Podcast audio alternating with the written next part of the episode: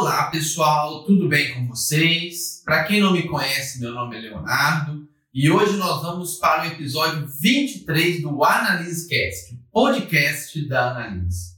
E hoje eu tenho grande prazer em receber o professor Roberto de Souza Lima. O professor Roberto, ele concluiu o doutorado em Economia Aplicada pela Universidade de São Paulo em 2002.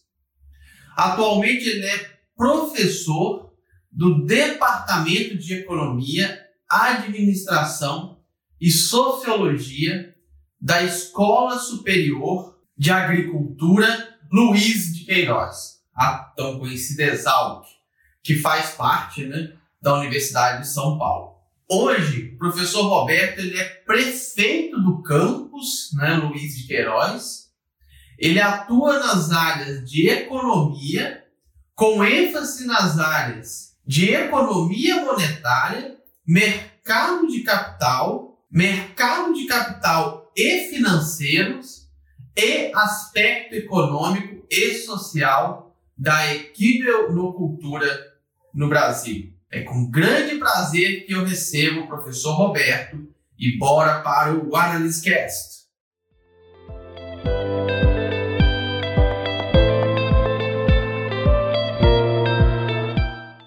Olá a todos que estão nos ouvindo. É, vamos dar início a mais um podcast. Hoje eu tenho o prazer de receber o professor Roberto. Muito obrigado, professor, por ter aceito o nosso convite. Tenho certeza que nós vamos ter um, uma conversa bem bacana aqui hoje. Muito obrigado, Leonardo. É um prazer estar podendo participar do podcast.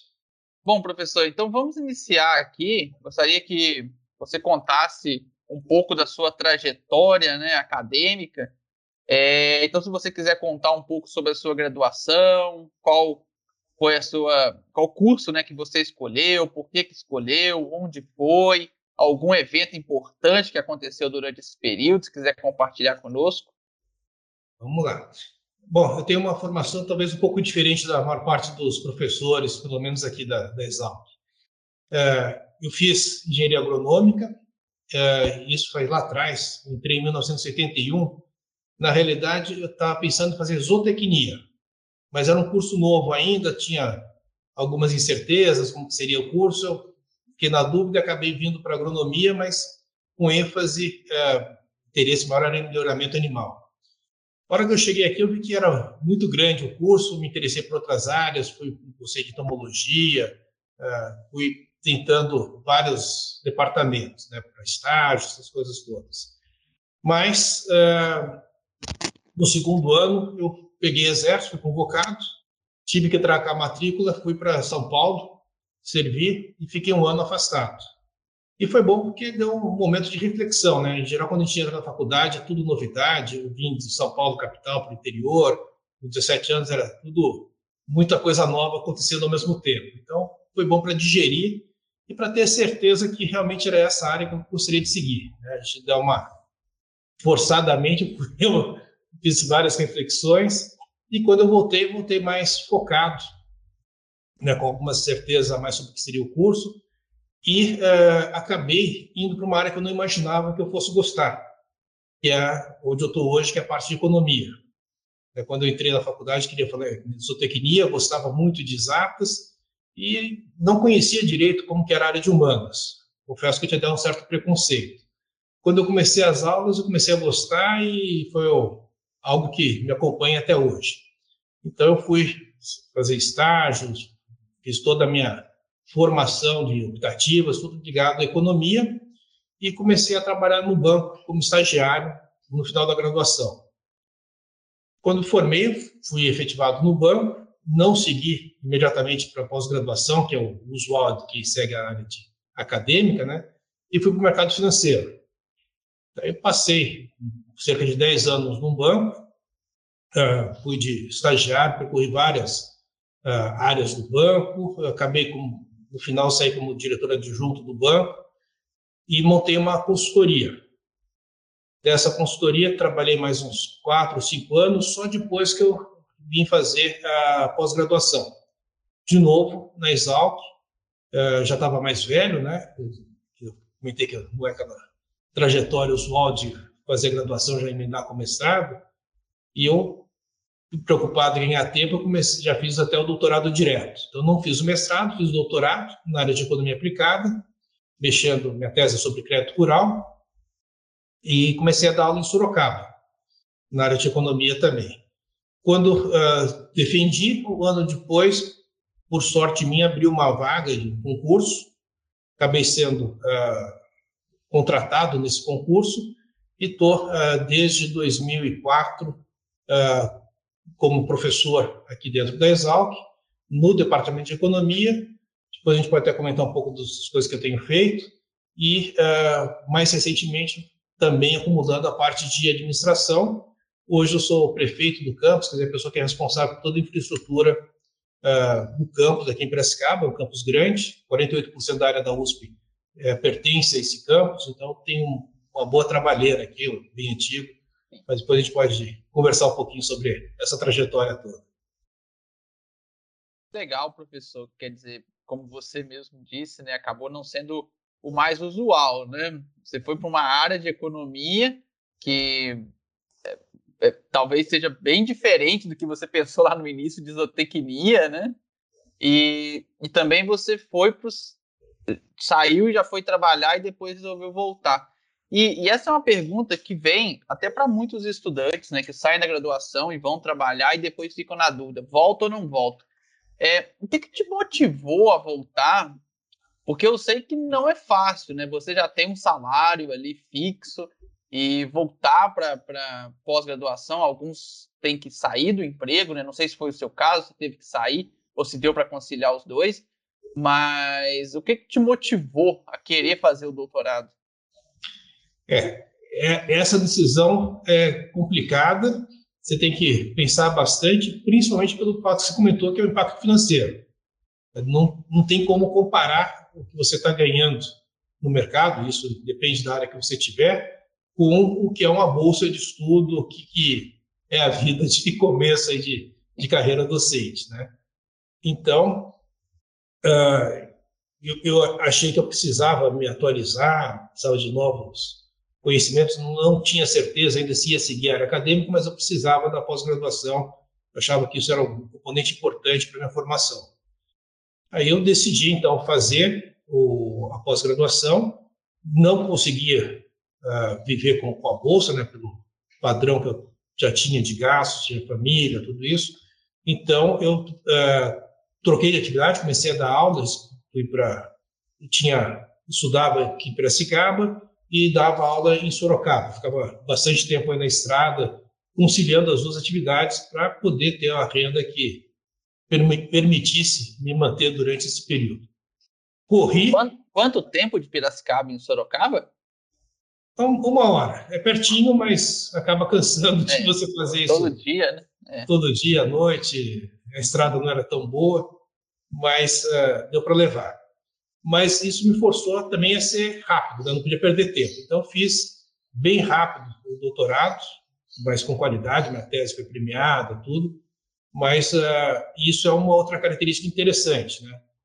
Quando você vai pesar se faz direto para pós-graduação ou não, um lado negativo, dois lados negativos, um é a perda financeira, outro é a perda de ritmo que você tem. Você já vê no ritmo de estudar, a prova, aquelas coisas, uhum. fica um tempo parado para você retomar, é, tem que se readaptar, né? Mas tem a vantagem que você já vem com uma cabeça mais seletiva. Então, o, o, vamos dizer, a eficiência do meu estudo foi muito maior quando eu voltei a estudar do que quando eu estava na graduação. Você já sabe, ah, isso interessa, isso não é tão importante, você tem um, um senso crítico maior. Então, isso permitiu com que eu conseguisse é, fazer rápido a pós-graduação, né? de novo, com, com qualidade, mas é, sem perder muito tempo. Então, a pressão de tempo existiu. Ah, legal. E assim, acredito que é muito diferente, né? Eu trabalho numa empresa como um banco, depois na sua própria empresa e hoje dentro de uma universidade. Você poderia trazer assim alguns pontos que você achou importante para o seu crescimento dentro da sua carreira, ter trabalhado no banco, depois ter o seu próprio negócio, né, a sua empresa. para o que você faz hoje dentro da universidade? Eu acho que teve vários pontos bem positivos, né? Um, não só para mim, mas principalmente para os alunos. Quer dizer, a hora que você vende uma carga de experiência profissional, a tua aula, o que você está passando, experiência não é só o conhecimento dos livros, não é só aquele aspecto teórico. Você pode trazer, falar, isso a teoria fala, mas no mundo real acontecem algumas coisas um pouquinho diferentes, principalmente na minha área de, de ciências sociais aplicadas, uh, tem muita coisa que a prática sai um pouquinho do que você tinha poderia imaginar, né? o comportamento das pessoas, a, a, vida empresarial. Então isso acho que enriqueceu bastante de poder compartilhar a experiência profissional uh, dentro de, um, de, uma universidade que é uma universidade pública onde a dedicação é integral.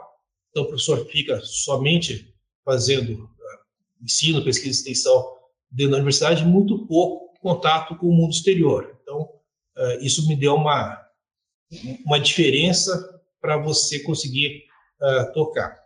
Uh, também ajudou na parte de visão mais ampla de como funciona uh, uma instituição.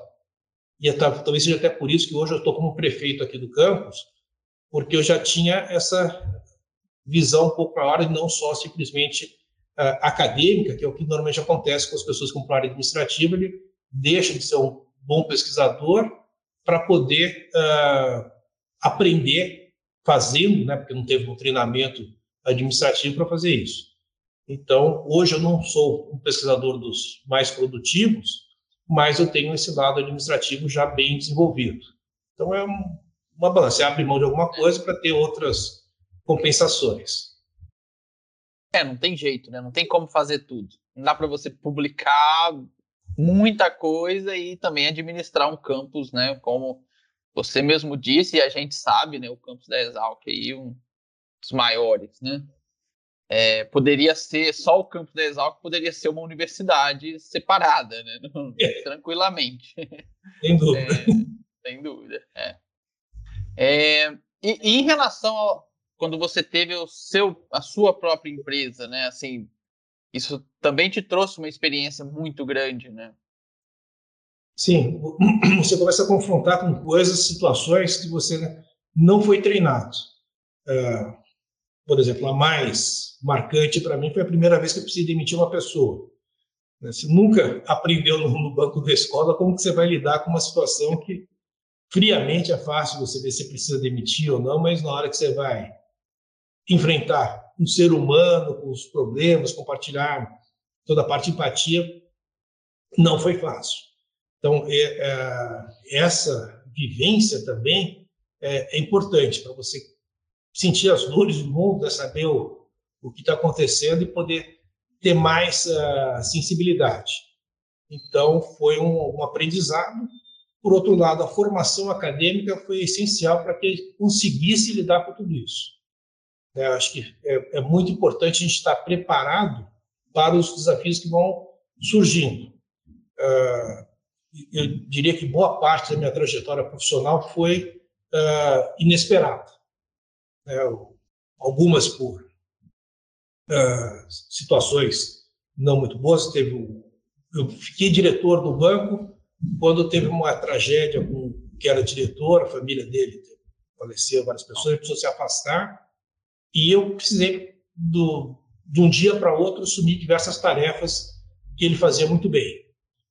Uh, e você estava acostumado já com várias visões da, da, da, formação, no meu caso, de agrônomo, que você lida bastante com risco, tudo isso. Eu fui uh, sem nenhuma pretensão de ser diretor, mas simplesmente para cobrir a área e desenvolvendo com, muita dedicação. Então, e, e, e aí, isso resultou na minha promoção para diretoria. Mesma coisa ah, quando vir, ah, vinha ser prefeito aqui do campus, foi aposentadoria do antigo prefeito, ah, e também, de uma forma inesperada, surgiu essa oportunidade e você vai se adaptando. Então, a formação acadêmica, se você fizer ela de uma maneira séria, permite que você tenha essa agilidade, esse jogo de cintura de ir se adaptando e a experiência profissional foi uh, lapidando né, essa necessidade, essa agilidade, um pouco de resiliência também para você lidar. Então, eu gosto muito dessa combinação que eu tive. De novo, não dá para você ser o mais profundo em pesquisa, mais profundo naquilo, mas essa uhum. combinação, esse mix, eu acho que é uma, um tipo de carreira interessante para ser seguida também. Legal. E aí, bom, em relação a, ao campus, né, depois que você entrou aí, você começou provavelmente mais a parte de pesquisa, né, com e como, se quiser contar um pouco sobre essa sua trajetória dentro do, do campus da Exalc, né, até chegar ao, ao posto de prefeito. É, na área de pesquisa, também foram oportunidades que vão surgir. Né? A gente tem que estar sempre de cabeça aberta para pegar o, que vai surgir. Então, quando eu entrei, é, coincidentemente, havia uma preocupação é, da CNA, que abriga as entidades patronais, né, de uh, entender o que, que, seria o cavalo no Brasil, a equidicultura. Então, você conhecia muito bem a cadeia da soja, da carne, várias cadeias agropecuárias eram bem conhecidas, e o cavalo era tido como algo só de luxo, supérfluo, não, não tinha essa informação. E a CNA procurou a Exalc para que desenvolvesse essa visão do que, que seria o cavalo no Brasil. E como eu era um professor mais novo, não tinha nenhum projeto, uma área uh, já muito tomando tempo. Então, eu dividi a área que eu tocava, que era mais voltada para crédito, hoje eu dou aula de finanças, uh, para essa área, e puxei uh, os estudos sobre equidicultura. Então, a minha linha de pesquisa hoje está muito mais voltada para isso reparto um pouco meu tempo entre essas duas áreas, um pouco de economia monetária, pra, também trabalho no curso de economia, mas fui trabalhando na equidicultura, do lado econômico e social da equidicultura, uh, e isso foi formando uma referência uh, da área. Como ninguém fazia, né, aquele negócio de uh, quando surge um, acaba virando referência. A dificuldade foi não ter, vamos dizer, uma base histórica, mas foi abrindo e também foi legal porque isso me permitiu é, entrar em contato com diversas outras instituições, outros professores. Então, uma, uma rede né, de contatos foi sendo criada e eu fui direcionando minha pesquisa para essa área. Então, hoje eu divido um pouco a minha pesquisa em uh, crédito, finanças e também para a parte de equidicultura. Legal. E aí, até entrando um pouco mais nessas duas áreas para os nossos ouvintes, nossos alunos entenderem bem, né? É, queria que você falasse um pouquinho sobre essa área de agricultura no Brasil, como que está hoje, como essa, até essa parte econômica mesmo. Se você tiver algum número importante, pode nos passar também. É, então, a gente não, não, tinha esse número, foi o primeiro desafio, foi a gente tirar uma fotografia que saiu primeiro meio embaçado, que não tinha nada, e a gente vai colocando o foco. A gente está fazendo uma nova atualização. Ah, a expectativa é que seja algo em torno de 30 bilhões de reais que movimenta todo o complexo. Equidicultura envolve tanto os cavalos, é tanto equinos, como as ininos e moares. Então, são as três espécies que a gente está falando. Os equinos são um preponderante aí, mas é uma área muito ampla, né? Você tem tanto animais de trabalho, que ainda é importante no Brasil. O pessoal fala, ah, já foi tudo mecanizado. Não, é muito importante ainda no Brasil a parte de animais de trabalho. Você tem a parte de esportes, de lazer, você tem a parte que vai para o jockey, entra também as apostas, você tem a parte militar.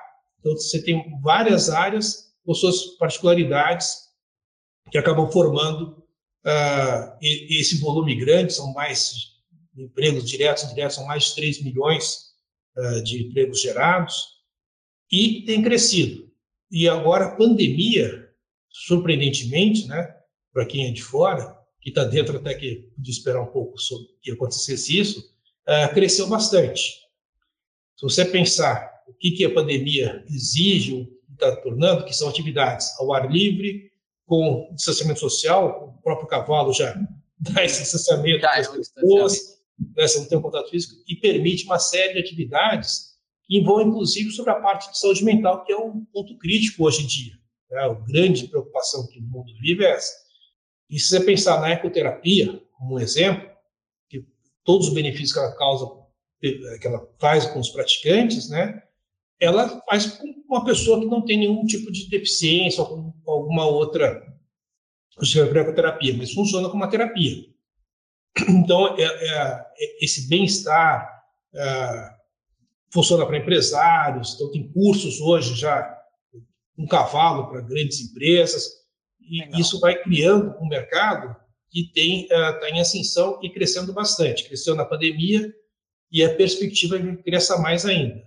Então, é uma área que carece de profissionais, ela tem uh, uma grande chance de colocação nas mais diversas áreas, desde as mais básicas até na parte de ponta, onde o Brasil, por exemplo, domina a tecnologia de reprodução, tem várias áreas aí uh, de ponta que estão em crescimento e aberto para o mercado de trabalho.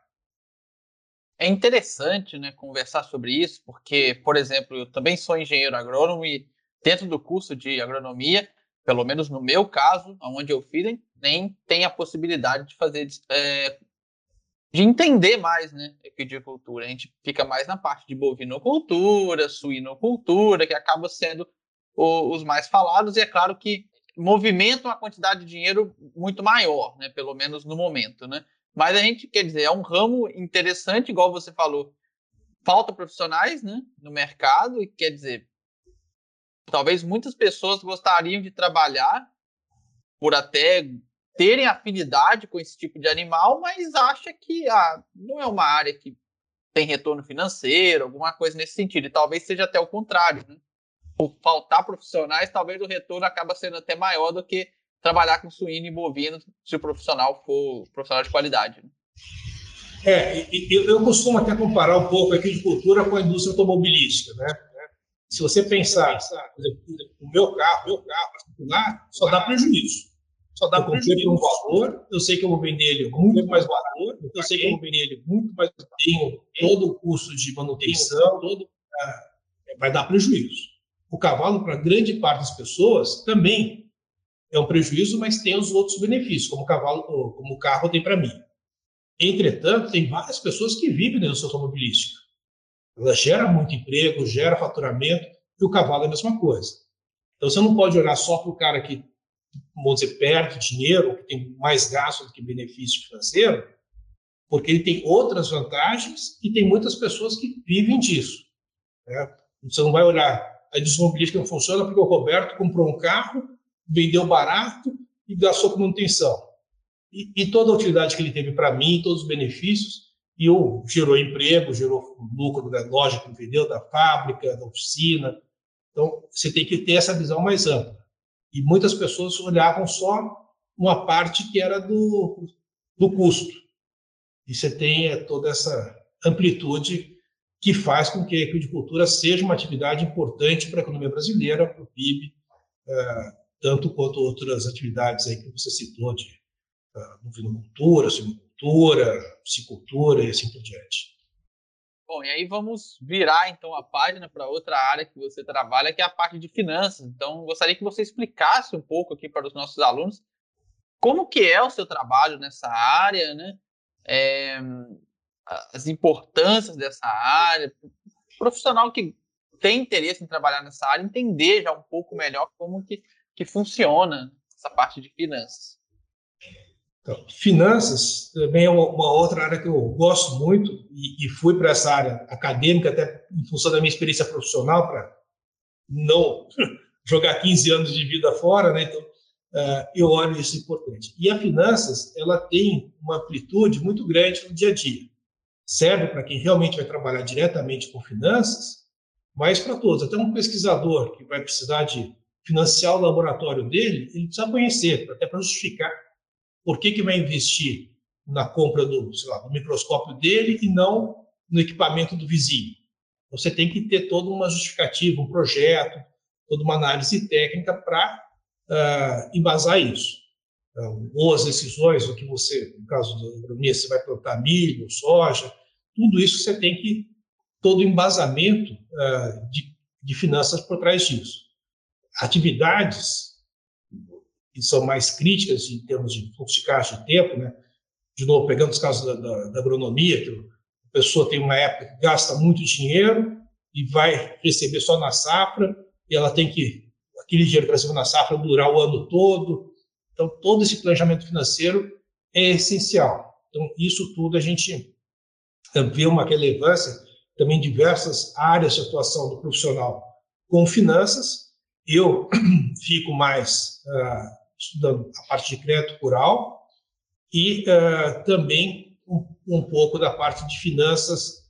Uh, já trabalhei como perito de contratos bancários, já tenho uma atuação também nessa área de cálculos, avaliação de, de custos de, de empréstimos, como que é feito. Então, são duas áreas que têm bastante demanda também no mercado. É, o crédito rural, né, como você citou muito bem, é algo que não tem jeito, né? O produtor tem que utilizar. E como que tem funcionado esse processo hoje? Se você puder explicar um pouco melhor, né, como que é a questão do crédito rural hoje, quais são os bancos que estão envolvidos nesse crédito, se é qualquer banco, como que o produtor faz, né? Onde o profissional pode ajudar também durante esse processo, o produtor. O crédito, apesar de ser algo essencial, importante, no Brasil ele é, tem uma história relativamente recente. Tá?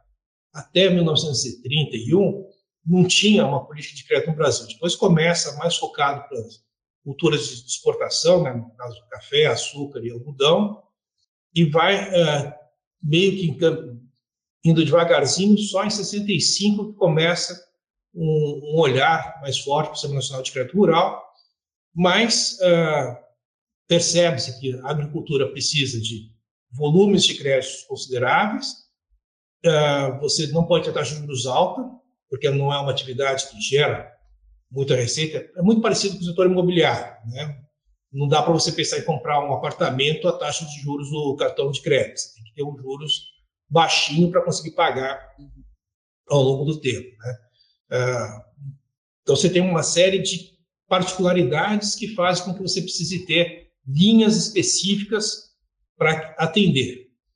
Uh, e isso não é muito atrativo para os bancos de modo geral. O banco prefere ganhar dinheiro com taxas de juros mais altas do que, obviamente, com juros baixos. Então, você um, talvez o um ponto crítico seja como criar recursos para financiar a agricultura. Então, tem mecanismos que são compulsórios, obrigatórios, tem uma série de legislação que depósitos à vista, que se direcionado uma fração para crédito, é, o BNDES atua bastante, os bancos públicos, seu papel essencial, o Banco do Brasil é o grande banco é, de financiamento da agricultura, mas só isso não é capaz de suportar. Então, é, cada vez mais há uma tendência para que surjam mecanismos para que o setor privado se sinta atraído a financiar a agropecuária. Então, hoje, quando a gente fala em crédito, tem o crédito oficial e tem muito e cada vez mais caminhando para as novas uh, estruturas de financiamento. E aí envolve um, um mecanismo que uh, a gente pode chamar de securitização de recebíveis, que é você transformar ativos que não são uh, líquidos, não são normalmente transacionados no mercado, em algo que é visível para o mercado, mas ele é embalado para uh, ser negociado no mercado de capitais. É o caso do certificados recebidos do negócios, fundos de investimentos direitos creditórios, as FDICs. Então, são estruturas que vão trazer recursos de fora da agricultura, investidores estrangeiros, inclusive, para uh, financiar com uma segurança maior. Então, você não vou entrar no detalhe dos mecanismos disso, mas é para onde está caminhando. São para essas uh, estruturas, e aí também eu dei uma, um pouco de sorte na vida profissional, que faz parte, né? Quando eu estava no banco, eu estava no banco que a gente fez as primeiras operações desse tipo de operação de recebíveis, não para agricultura, mas uh, foi para comércio mesmo, que é uma empresa que está voltando agora no mercado, uh, e outras. Então, eu já tinha lá nos anos 90 criado uh, esse conhecimento que agora começa a ser aplicado também para a agricultura, por isso que eu estou muito envolvido nessa área de crédito, que eu estou conseguindo juntar a experiência que eu tinha de outras áreas no banco com uh, essa tendência que é o, o, o, mecanismo. O governo não tem dinheiro para ficar uh, bancando só a agricultura, que é essencial, mas você tem saúde, educação, e o cobertor é curto.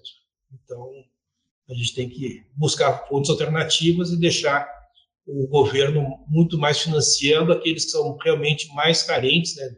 Ah, pequenos agricultores e tudo, e deixar a parte mais empresarial com financiamento de mercado. Então, essa é a transição que tem se verificado no mercado nos últimos anos e a tendência do futuro também é essa. Trabalhar muito mais com a parte privada e o Banco do Brasil, uh, que é o grande banco, talvez uh, perdendo fatias do mercado para outras iniciativas uh, do mercado de capitais e outros bancos crescerem como tem crescido uh, diversas outras instituições financeiras. Legal. É, isso é muito importante né, para o país, para o desenvolvimento, né? Tá tudo entrelaçado ali né, com o desenvolvimento do, do país como um todo, visto que a agricultura é um, importantíssima dentro do PIB brasileiro. E, e, muito interessante, eu queria até que você comentasse um pouco sobre isso, né? Porque realmente você tem uma carreira para um engenheiro agrônomo bem diferente, né? Não são muitos que seguem esse ramo. E assim, é interessante isso, mostrar essa, que é possível você começar numa área e ir para uma outra área que às vezes você nem imagina que possa trabalhar, igual né, você começou na agronomia, mas foi trabalhar na, na economia. É, claro que ligado à agronomia ainda, porque as áreas estão ligadas, né? não tem como separar as áreas, ah, essa só faz isso, essa só faz aquilo. É, queria que você comentasse um pouco, né, o que você como que você vê essa questão multidisciplinar, se, se você vê muitos profissionais fazendo isso, né, migrando, não só da agronomia, mas talvez de outro curso para trabalhar nessa área de economia, ou se a maioria já são pessoas mesmo da área né, formados ali em economia na graduação, em administração, alguma coisa nesse sentido. É, como que você vê nessa né, questão? Eu vejo uh, muito bom e eu acho que é essencial essa diversidade de visão e, e você trazer os conhecimentos da, da sua respectiva área. A minha formação como agrônomo foi muito boa, por exemplo, para ter um, intuitivamente a noção de risco. O risco está muito presente em todas as atividades agrícolas. Depois você vai para a área financeira, aquilo lá está natural. Talvez quem estudou só como funciona uma fábrica de parafuso não tenha, ah, de imediato, a mesma visão que tem quem acompanha uma plantação de milho, a teve seca, teve não sei o quê, praga. Né? Esse conjunto de atividades ah, traz uma série de conhecimentos. Quando eu estava no banco, minha diretora era formada em física, tinha outro diretor que era comunicólogo. Então, você tinha várias áreas, cada um trazendo a sua visão, uh, que vai formando algo muito maior, muito mais interessante, essa sinergia de conhecimentos. Na minha trajetória, eu falei, entrei aqui querendo trabalhar com melhoramento animal. De repente, eu comecei a ver a aula de entomologia, comecei a gostar muito mais dessa área. O primeiro estágio foi na área de entomologia. Depois você vai, vai migrando, vai aparecendo. E a gente não conhece tudo. No começo eu comentei que eu jamais imaginei que eu ia trabalhar com economia. Uhum. A hora que você mergulha naquela área, você descobre, puxa vida, isso daqui me atrai e não significa que você vai perder o resto. Você vai trazer a tua experiência para dar uma visão específica para aquele uh, trabalho que você vai fazendo, aquele projeto. Então, eu acho que é importante e o profissional tem que desenvolver sempre as outras habilidades, não só a técnica, né, de relacionamento, de as habilidades, vamos dizer, mais soft, mais sociais, uh, liderança, trabalho em equipe, que isso daí vai contar muito mais do que é o pré-requisito, que é conhecimento técnico. Isso é, é básico, como o inglês hoje não é um diferencial. É.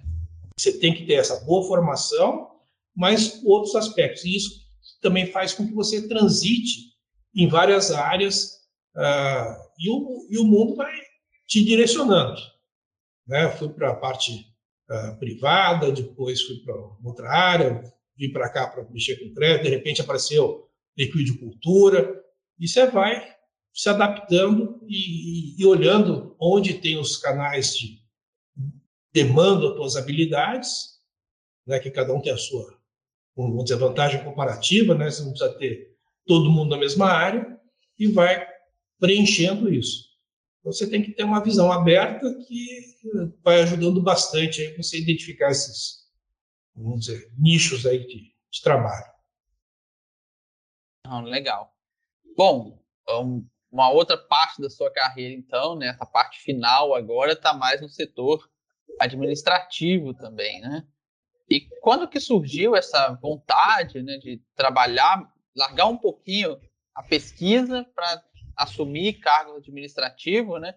E como que é esse trabalho hoje, né? Quais são as funções né, que o prefeito de um campus como é Exalc é, precisa fazer, precisa se preocupar no dia a dia? Bom, bom a minha formação, o, o, trabalho que eu tive aí da, do banco também, uh, me forçou a conhecer um pouco da parte de jurídica, precisava disso para usar os produtos do banco, então foi uma área que eu me interessei e gosto. Quando eu entrei na vida acadêmica, eu também comecei a olhar um pouco essa parte mais de legislação e fui participando de comissões dentro da universidade, tem uma comissão de legislação de recursos, e fui me inteirando e participando dessa vida administrativa. Quando o, o meu antecessor ia se aposentar, ele falou: Puxa vida, você gosta dessa parte aí? Acho que seria interessante você conhecer processos e tudo. Você não tem interesse de se candidatar, né? No, na verdade, você vai para uma, uma lista tríplice que o reitor depois escolhe quem vai ser o prefeito. E eu falei, puxa vida, acho que pode ser interessante, é uma coisa a mais. Eu já tinha trabalhado com cargos de direção, Vamos ver também se a gente pode aproveitar essa experiência para a benefício da universidade. E, felizmente, eu acabei sendo escolhido, né, indicado para esse cargo. Agora fui recentemente reconduzido, trocou a reitoria da USP recentemente, o novo reitor me reconduziu uh, nessa atividade. E o que, que eu faço? Basicamente, a gente está num campus aqui, no caso de Piracicaba, que tem 120 anos, então, eu até brinco que eu sou um cuidador da avó, né? uma pessoa que você ama muito, que você gosta, mas cada dia estoura uma veinha, estoura um probleminha, e toda. É, então, a gente vai cuidando dessa infraestrutura. Fizemos, por exemplo, toda a renovação da rede de água, esgoto. Nós tratamos um milhão de litros de água por dia e perdíamos quase 50% disso. Então, tudo foi refeito. Você tinha aqueles tubos que eram de de ferro totalmente incrustados. Então, hoje está tudo modernizado. Uh, a parte de mobilidade é uma preocupação grande, então a gente tem feito ciclovias, uh, fizemos um, um, plano junto com uma, uma professora da FAO, né, da, da, arquitetura, para a mobilidade nos próximos anos, e, a, sendo traído a parte de sustentabilidade. Hoje, por exemplo, aqui no, no campus, ele é muito grande, os departamentos são longe um do outro. Então, há uma necessidade de deslocamento. Muitas vezes as pessoas fazem de carro, embaixo do sol, é pesado. Então, hoje a gente tem uh, investir na parte tanto de ciclovias, mas para quem anda a pé, nós criamos várias uh, uh, áreas que você tem um totem com uma placa fotovoltaica para carregar celular, computador, tem um aspersor de água para dar uma refrescada às pessoas. Estamos colocando mobiliário de resíduos de poda, então, mojico, essas grandes árvores que acabam caindo, ou precisam ser podadas, a gente está transformando em mobiliário e colocando de uma forma integrada com o ambiente para as pessoas terem uma estação uh, de descanso. Investindo bastante na parte de esportes, então, renovamos quadras de tênis, vamos renovar agora a quadra de, de, de areia, o ginásio foi todo pintado, então, toda essa parte física a gente vai, tem trabalhado e também a parte que é talvez o, o mais importante do ponto de vista uh, social, né, que tem um carinho especial, é com a moradia estudantil, a parte de alimentação, que é algo extremamente complexo, mas a gente tem cada vez mais né, procurado uh, aumentar uh, o acesso à universidade, que é positivo, mas gera uma demanda maior de bolsas, quer dizer, de alimentação, moradia. Então, a gente tenta buscar correr atrás para que isso atenda da melhor forma possível os alunos. Então, talvez o meu principal papel é como ser um juiz de futebol. Eu tenho que deixar o jogo da pesquisa, do ensino correr sem atrapalhar. Se eu sou muito visto é porque tem alguma coisa errada acontecendo. Se vai num jogo de futebol e o juiz é o, o centro dos comentários é porque deu errado. Se sai um jogo bonito é porque o juiz deixou correr bonito e não, não atrapalhou. Então, esse é meu papel de fazer com que eu, todo mundo consiga ter bom desempenho acadêmico, os professores façam boas pesquisas, a comunidade a cidade visite, interaja com campos. Então, esse é o, papel do prefeito, é não aparecer e dar as condições uh, de manutenção, de novas estruturas para toda a comunidade. Legal. E assim, algo que tem, tem se falado muito, tem se comentado muito nos últimos anos, né? É a questão do investimento mesmo em pesquisa, em bolsa, pós-graduação. É claro que a gente sabe que São Paulo tem uma estrutura própria, não depende, principalmente a USP aí não depende tanto do governo federal, né? Tem a FAPESP também que ajuda muito.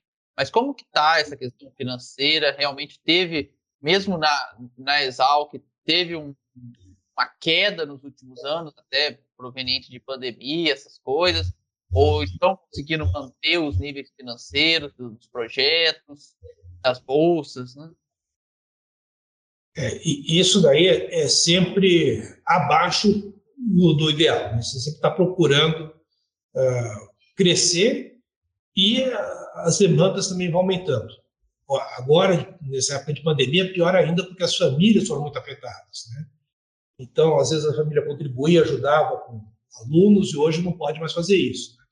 Então, a gente tem os recursos federais, estaduais, da própria universidade que entra com muitos recursos, mas tem sido buscado alternativas. Uma delas, que eu acho que, é importantíssima e tem crescido aí, é a Associação dos Ex-Alunos. Então, hoje tem, eles criaram uma modalidade de sócios, são sócios mantenedores, que contribuem para a associação e parte dos recursos são convertidos em bolsas de permanência.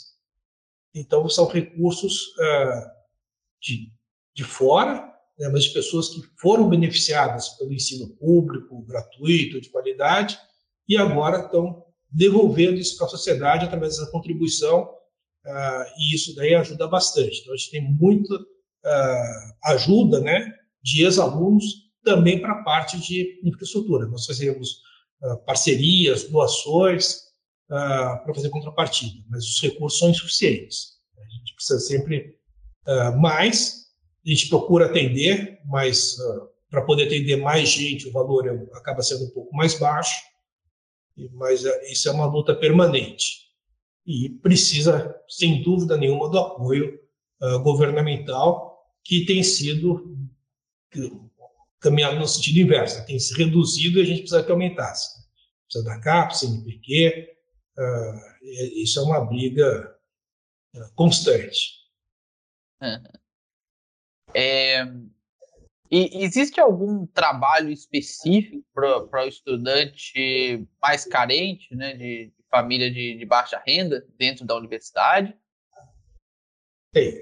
Nós temos uma, uma série de auxílios, né, é auxílio moradia, que pode ser tanto morar nas instalações que existem na universidade, quanto receber um volume, uh, um recurso financeiro para ajudar a pagar aluguel, moradia. Tem auxílio alimentação, hoje paga-se dois reais no restaurante universitário, quem é elegível né, pelos critérios socioeconômicos, auxílio para comprar livros, etc. Temos, e pode ser somados esses auxílios, diversas modalidades de bolsas. Então, você tem tanto bolsas de pesquisa como bolsas na área de extensão, uh, tem projetos que são feitos, por exemplo, e, e eu coordeno vários tipos de bolsa, tem uma que é para analisar o impacto da Covid na moradia estudantil. Então, tem vários uh, estudos que são realizados que per permite uma bolsa, uma renda adicional para esses alunos, e aí o critério, em geral, uh, ele dá preferência a um, uma análise que é feita do, uh, do ponto de socioeconômico, os mais vulneráveis são atendidos primeiro, e depois você vai buscando, além dos projetos de pesquisa que existem com empresas privadas que geram recursos que são convertidos em bolsa também. Tem vários projetos que, com cavalo mesmo, esses estudos que eu uh, realizo, muitos deles geram bolsa para os alunos irem a campo, pesquisar. Então, a gente tem várias alternativas. De novo, quanto mais alternativa, melhor. Não quer dizer que é suficiente, mas a gente tem aberto aí o leque. Bacana. É, queria também que você tenha uma experiência muito grande e muito ampla, né? Então, isso é muito bacana.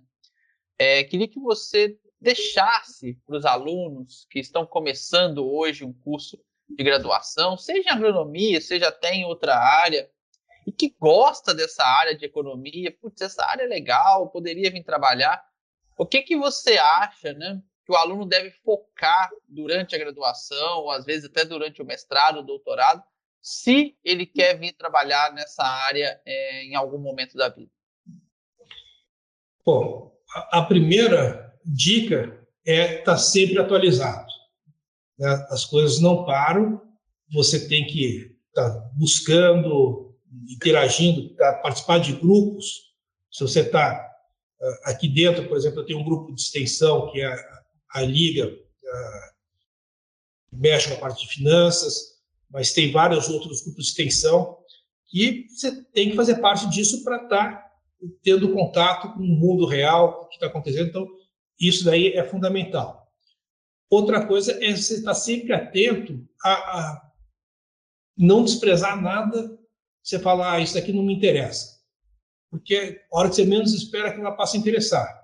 Eu pego o meu caso que quando que eu pensei que eu recuperar uma, um conhecimento lá de trás para um novo desafio que foi colocado para uma diretoria de banco, para a prefeitura, para o projeto junto aí para montar o que é o complexo do negócio do cavalo. Então, tudo isso você vai resgatando coisas que você não, achou que de repente poderia ficar de fora e não fica de fora. Então, você tem que estar, mesmo aquilo que você acha que, ah, isso aqui não é importante, vou deixar de fora. Não guarde tudo, vá uh, buscando todas as oportunidades. Uh, buscar todas as oportunidades significa, inclusive, no exterior. Né? Hoje, você tem ampliado muito coisas que na minha época não tinha, oportunidades de intercâmbio, de parcerias com pesquisadores externos. Então, isso daí você tem que estar sempre buscando, e quase tudo parte da iniciativa do aluno. Então, uh, a função da universidade quase que é deixar à disposição, mas quem tem que pegar, né, mais que aprender, é apreender, né, você reter isso, tem que partir da iniciativa. Então, você não pode se acomodar no presente e pensando no futuro. Então, eu acho que essa dinâmica, essa visão mais ampla é essencial. Você não ficar preso a uma única coisa. E, por fim, uma coisa que eu falo sempre com os meus orientados, né, é você conseguir identificar problemas e buscar solução. Eu brinco às vezes com os alunos, né, que vai fazer um TCC ou mesmo uma tese, que é como aquele cara que ganhou um martelo e quer martelar, quer usar uma ferramenta. Aprendi um, uma ferramenta econométrica, uma coisa, e quero aplicar aquele, aquela metodologia. Não, você tem que ver qual que é o problema. Quero colocar um quadro. Às vezes o parafuso pode ser mais importante do que o prego. Então você não vai usar o martelo, você vai usar uma furadeira ali. Então você acha o problema para depois buscar como aplicar e não se empolgar com a metodologia ou com uma coisa que você ah, aprendi uma modelagem e usar isso ou procurar o problema para encaixar. Tem aquela tecnologia, aquele conhecimento para você saber a hora que tiver uma necessidade, você tem aquela ferramenta à disposição para trabalhar. Então, cuidado onde você põe o foco na, no teu estudo, na tua busca de, de oportunidades. Não, legal, professor. É, nós estamos chegando aqui no final, né? Passa rápido aqui o nosso tempo. Poderia ficar muitas horas debatendo. É um assunto muito importante nessa parte de economia, é porque está ligado a tudo, né? Não tem como alguma área existir sem a gente falar de economia, principalmente no momento tão complicado, não só do Brasil, mas da humanidade, né? Nos últimos dois anos aí.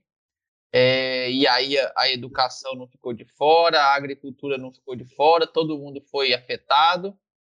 É, então é muito legal a gente ter esse bate-papo aqui. Então agradeço muito, professor Roberto, a sua participação, ter aceito aí o nosso convite e pode ficar à vontade aí para fazer as suas considerações finais. Bom, primeiro agradecer, é um prazer muito grande conversar. É, realmente para mim foi rapidíssimo. A tua condução aí foi muito agradável, foi uma, realmente um bate-papo. Né? E tentar uh, direcionar aí os teus ouvintes aí que sejam alunos buscando oportunidades uh, que perseverem. O mundo às vezes aparece que vai ser uma catástrofe, não sei o quê, a hora que você olha que lá surgem grandes oportunidades que você tem que estar tá preparado para abraçar. Sempre que tem uma crise, né, aquela frase, jargão velho, do outro lado vem uma oportunidade, e se você ficar só olhando a crise, você não vai poder pegar uh, grandes chances de avanço na carreira, de uh, ser útil para a sociedade. Então, fique sempre atento a tudo que está acontecendo ao redor. Não se feche, ao contrário, busque aí parceria, simpatia com todo mundo e um grande sucesso para todos, inclusive para o seu trabalho aí, Leonardo, que está sendo excelente. Parabéns. Muito obrigado, professor. Para vocês que estão nos ouvindo, pessoal, se você gostou desse nosso bate-papo aqui, curte né, o nosso vídeo, que aí a gente é, é, a forma que nós temos de saber que realmente foi importante essa conversa e continuar motivado, né, buscando novos profissionais para também fazer entrevistas, para a gente conhecer um pouco a vida como a gente conheceu aqui do, do professor Roberto. E deixa nos comentários, se você tiver alguma pergunta também, pode deixar nos comentários, eu vou respondendo na medida do possível. Se alguma coisa eu não souber, eu tento entrar em contato de novo com o professor Roberto para ele me ajudar a responder, tá? Então fiquem à vontade também para interagir com a gente aí em relação a esse tema tão importante. Então, obrigado a todos e vejo vocês no nosso próximo podcast.